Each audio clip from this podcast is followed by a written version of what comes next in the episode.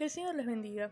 Hebreos 5, versículos 7 al 9 dice, Y Cristo en los días de su carne, ofreciendo ruegos y súplicas con gran clamor y lágrimas al que le podía librar de la muerte, fue oído a causa de su temor reverente. Y aunque era hijo por lo que padeció, aprendió la obediencia, y habiendo sido perfeccionado vino a ser autor de eterna salvación para todos los que le obedecen. En el tiempo en el que Jesús estuvo en la tierra, ofreció ruegos y súplicas. Constantemente los evangelios nos muestran que Jesús se apartaba para orar. Sin embargo, en el episodio del Getsemaní encontramos un relato interesante. Cristo, el Hijo de Dios, clamaba en agonía, oraba intensamente, al punto que su sudor era como grandes gotas de sangre. ¿Por qué oraba Jesús en esta oportunidad? Oraba para que el Padre pasara de él esa copa, que simbolizaba la separación del Padre, puesto que todos los pecados del mundo serían cargados sobre él. No había otra forma de pasar por ella. Era necesaria la crucifixión de Cristo, porque sin derramamiento de sangre no habría remisión de pecados. Tal vez nosotros veamos la escena de una oración no respondida, podríamos ver la ausencia de Dios y un ensordecedor silencio del cielo. Pero Jesús clamó a aquel que le podía librar de la muerte y vio una oración contestada. Jesús vio al Padre, su presencia en medio de la angustia, y doce legiones de ángeles estaban al alcance de su vista. Y fue oído a causa de su temor reverente, que no implica miedo, sino un profundo respeto, honra a Dios y obediencia a su palabra.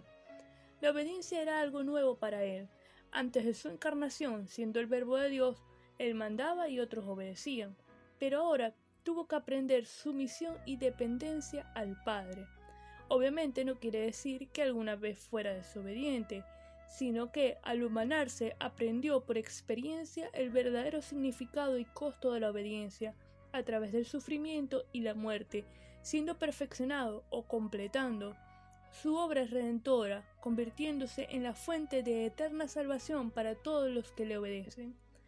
La obediencia a Dios es posible y una responsabilidad personal. La salvación para vida eterna depende exclusivamente de la obediencia que viene por la fe.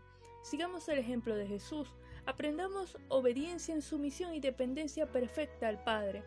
Recordemos las palabras de Jesús en Mateo 8. Si alguno quiere venir en pos de mí, niéguese a sí mismo y tome su cruz y sígame, porque todo el que quiera salvar su vida la perderá y todo el que pierda su vida por causa de mí y del Evangelio la ganará. Acerquémonos al trono de Dios en oración, por muy difícil que pueda ser la circunstancia, obedeciéndole con temor reverente. Como real sacerdocio, ofrezcamos sacrificio de alabanza, que el fruto del trabajo de nuestras manos, mente y tiempo sean ofrenda de olor grato ante su presencia. Vamos a orar.